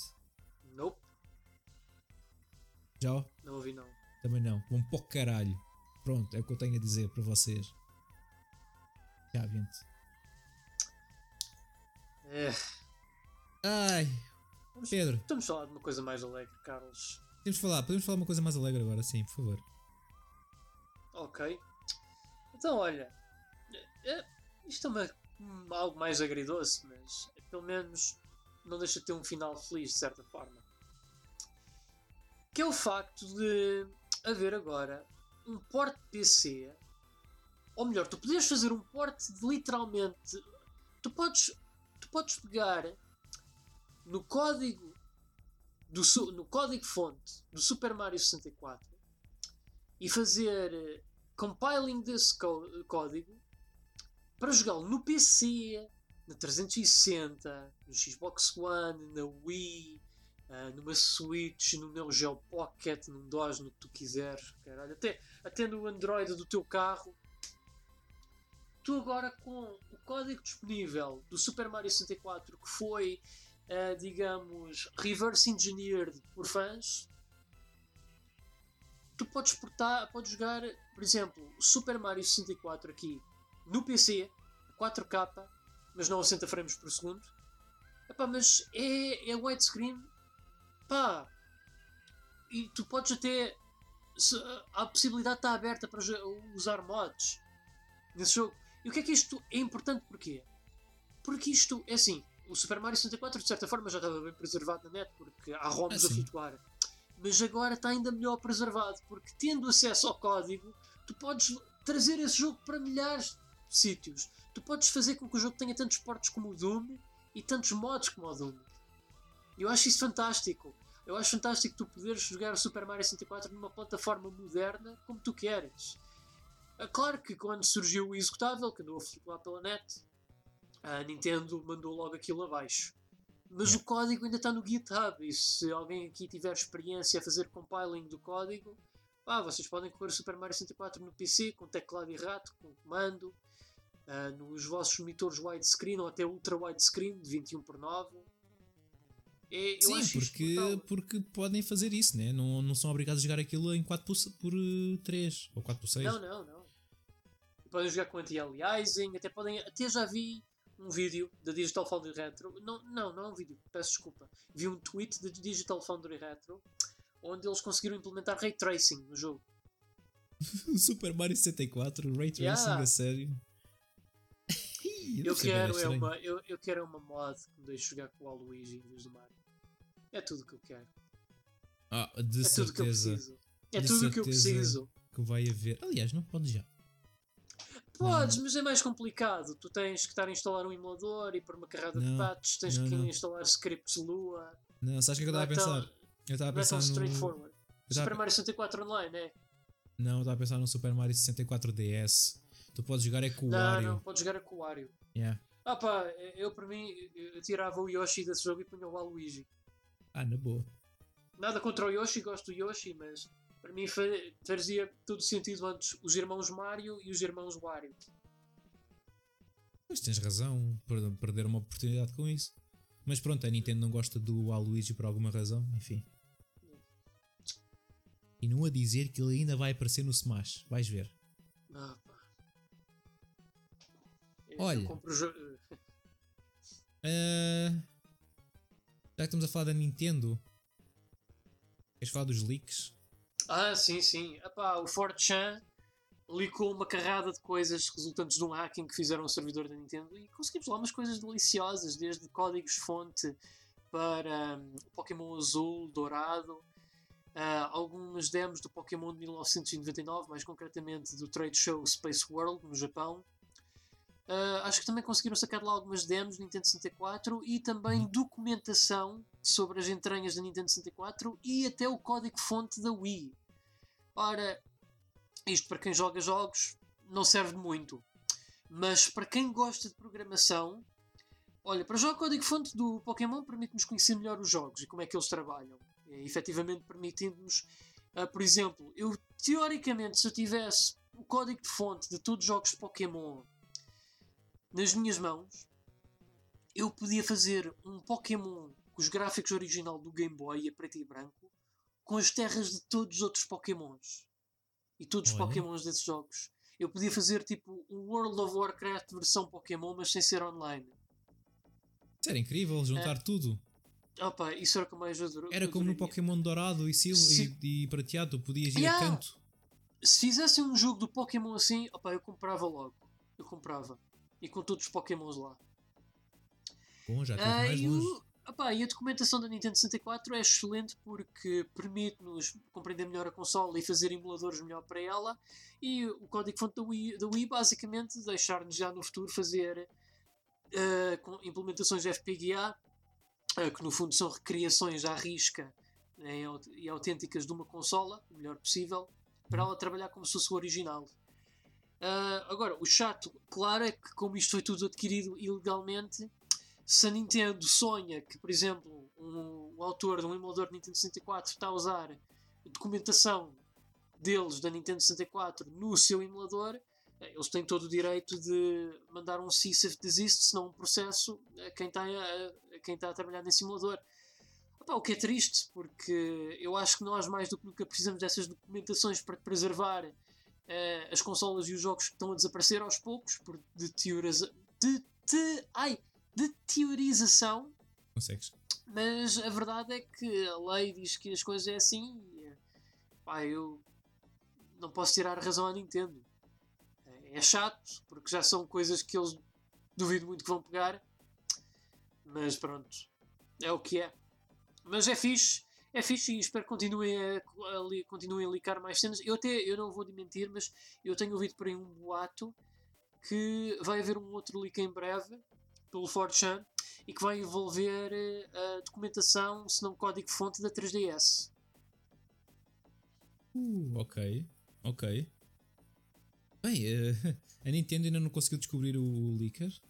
De onde não. é que está a sair esta espero, fuga? Não, não, espero bem que não descubram.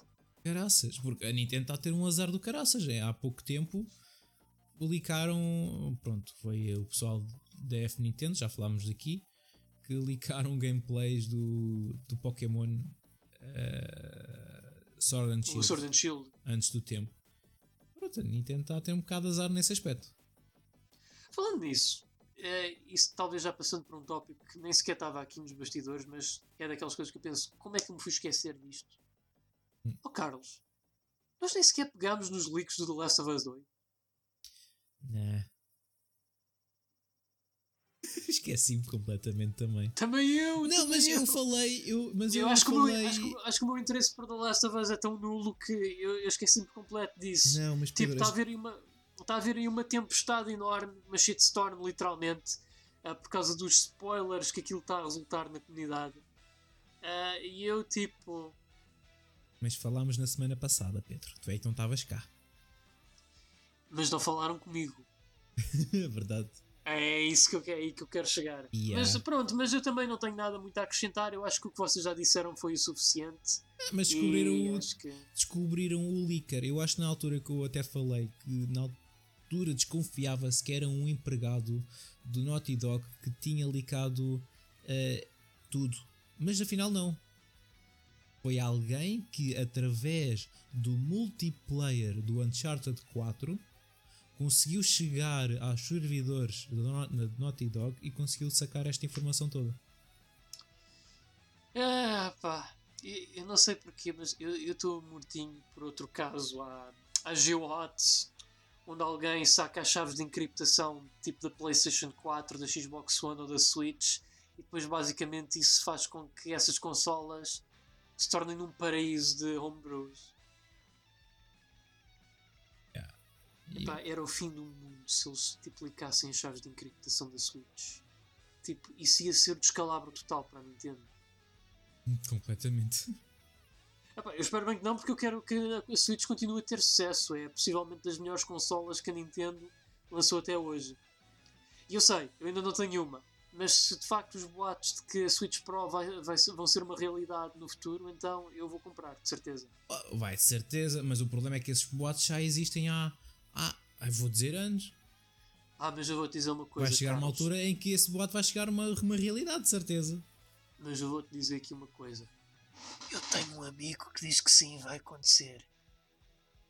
E não, eu, esse meu amigo não tem um Nintendo. Não, não tem um Nintendo. Não tem um, não tem um, que, trabalha. Um que trabalha para a Nintendo. E fico por aí. Não, mas é, não, mas é não fico, fico, fico, fico, por aí porque eu não quero comprometê-lo. Vamos lá, a Switch já, já saiu. Quando é que saiu a Switch? Já foi há algum tempo.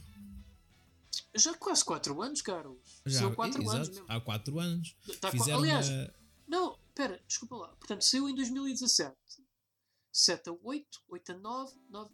Não, não, espera aí, já fez 3 anos. Já fez 3 anos? Acho que já fez 4 agora. Foi em março que saiu, não foi? Foi em março. De 2017.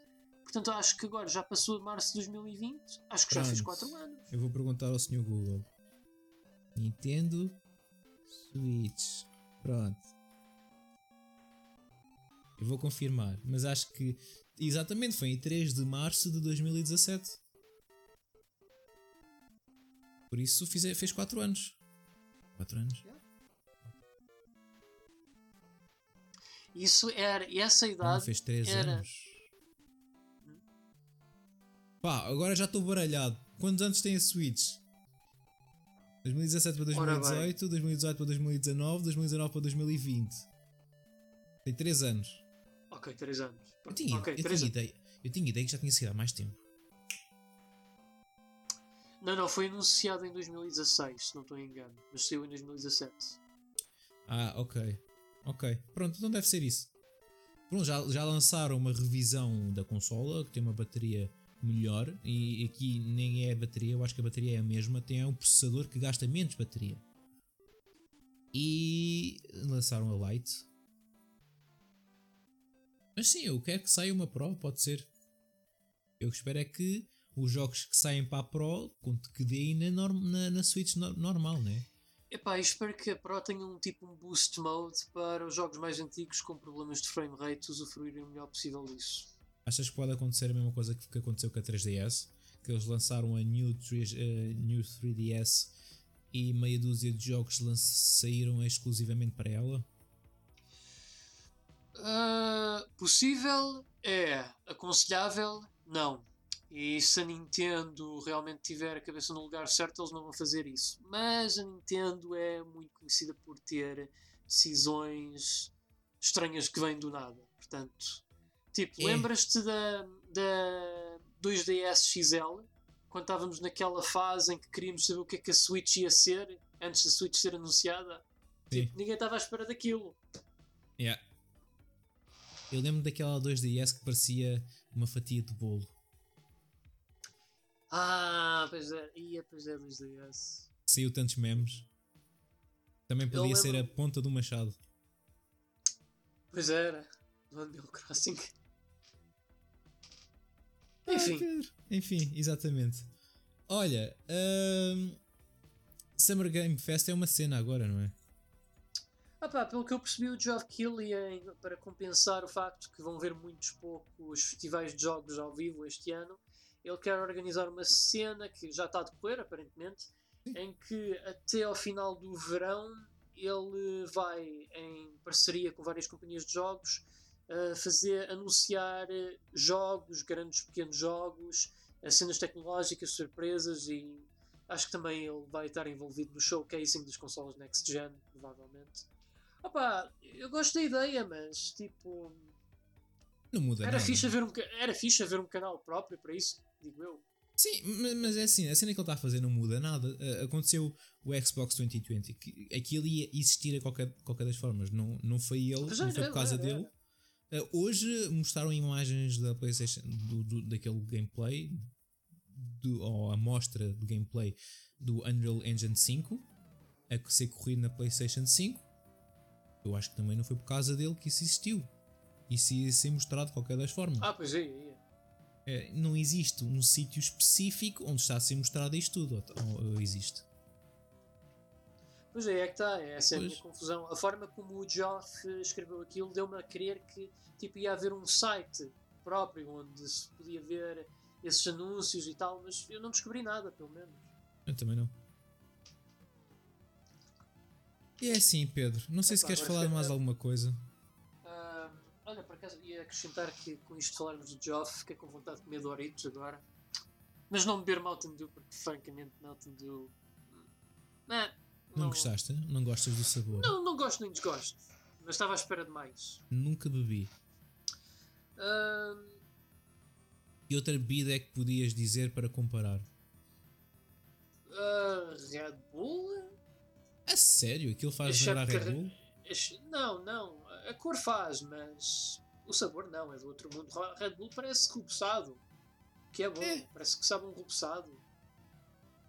E Matando Dulce sabe a quê? Sabe ah, água desportiva, sports weather, Ok, Achas que é tipo Monster?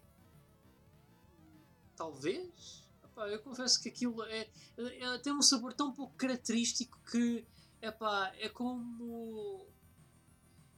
Epá, é como um jogo genérico. Nem me fica na memória. Ok. Ai, recomendas? vale a pena experimentar para quem estiver curioso, mas ah, eu franco, não é uma coisa em que eu investiria dinheiro. Ah, tipo, frequentemente. Ok. Tipo, se Existe- vocês tiverem sede e apetecer-vos uma bebida sem ser água e se virem Mountain Dew, opá, aproveitem, não perdem nada também. Ah, olha, é fabricada pela Pepsi. Não sabia. E tô, Olha, eu, também não, eu não. sei como é que chegámos aqui. Eu não, sei porque é que começámos a falar do Monster do, mas agora eu quero Monster do Mountain. Agora estava estava a, a, a fazer Olha, um crossover então, do eh, Monster do uh, Mountain do. Então Mountain queres que eu te diga uma coisa que não parou de sair da cabeça desde há tipo meia, 20 minutos atrás? 20 minutos atrás, estás a pensar na genitália do, do Cyberpunk. Estava para cá, estava, porque eu tive uma ideia brilhante. Epá, Então? isto, tipo, e, e a CD Projekt Red, se eles quiserem ir mesmo ao máximo, senão eles são os modders, eu tive aqui uma ideia. Substituir os mamilos por pênis. Pronto, olha, mais Mas vale, pô- olha, pronto. O teu personagem é um caralhão gigante. Pronto, é só isso. Tipo, não existe cabeça, nem braço, nem. É só, é só um caralho. Pronto. Pronto, ok, e tens pronto, ali os vamos, tomatinhos como, como se vamos fossem substituir pernas. os braços por pilas, as Pronto. pernas por pilas, cabelo pode ser uma carrada de mini pilas, que para aí da grossura do fio de cabelo. Aliás, Pronto, eu opá, acho já que que. vamos, tipo, era Cyberpunk, deixa de fazer todo o tipo de hum, augmentações, portanto, porque não? Aliás, eu acho que todos os NPCs deviam de ser pilas e vaginas.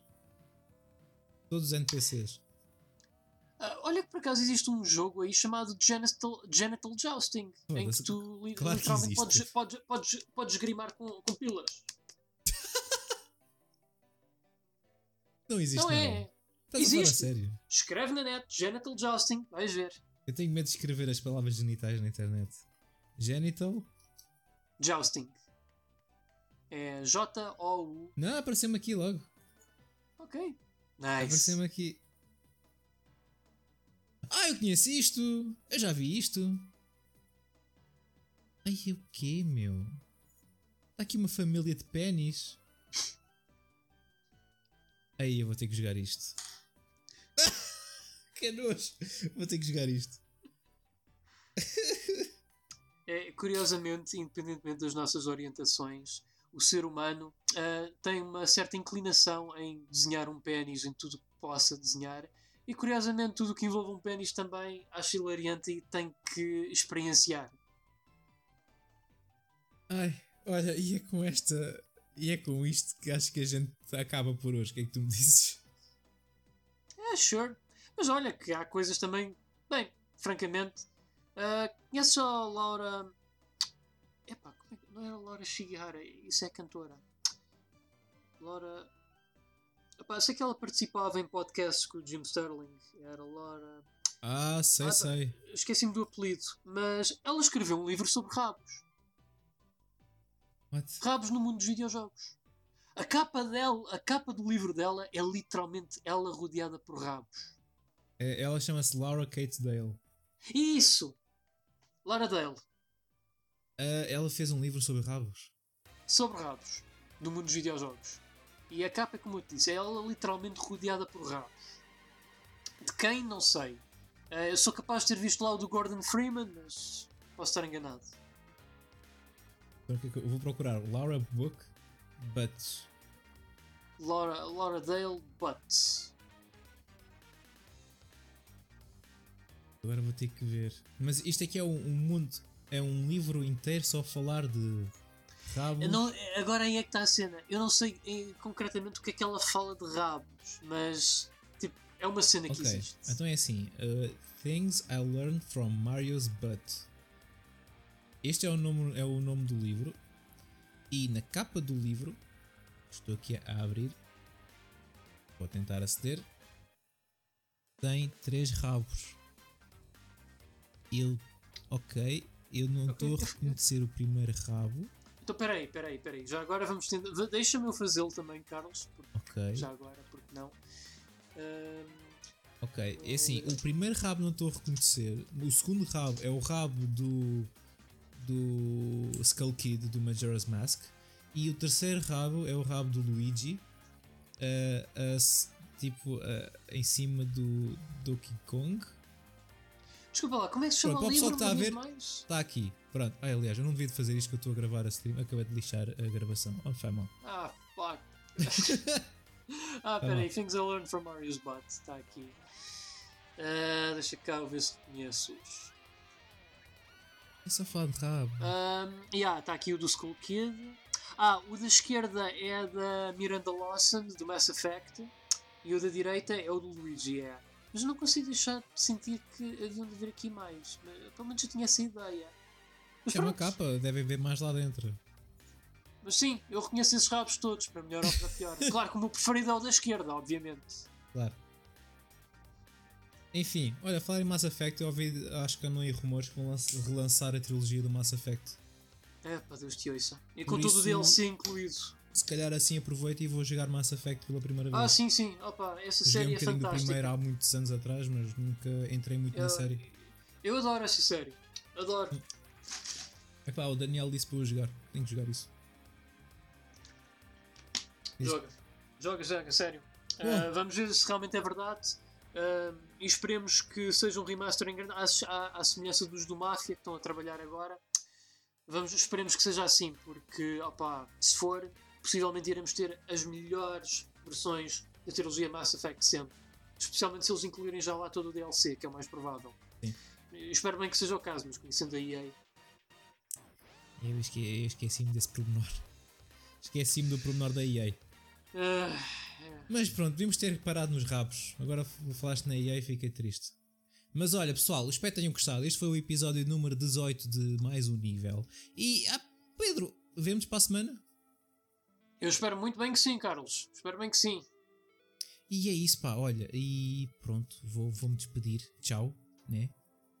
Tchau, Pedro. As, Tchau, minhas despedidas, as minhas despedidas são sempre constrangedoras. Sempre. Ah pá, sabes, é muito fácil dizer só lá e bem-vindo, mas custa sempre nos despedirmos.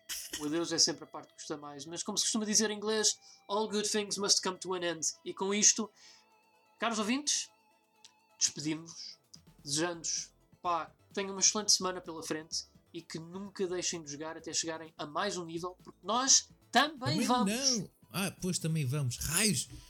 Oh, Carlos, agora vamos ter que pagar direitos de autor à toa, hein? Não! pá, eles vão mandar o rei do episódio abaixo. Já, já viste? Já viste o que vamos ter que pagar em, em lucros? Só por causa dessa. Da, da, da, da... E ainda por cima são lucros partilhados com a SIC. Porque a SIC é que fez a tradução em português da linha. Ei, tens razão. Oh, raios. Estamos fodidos. Pá, agora já não sei se vai haver mais um nível, pessoal. Pronto, podcast cancelado.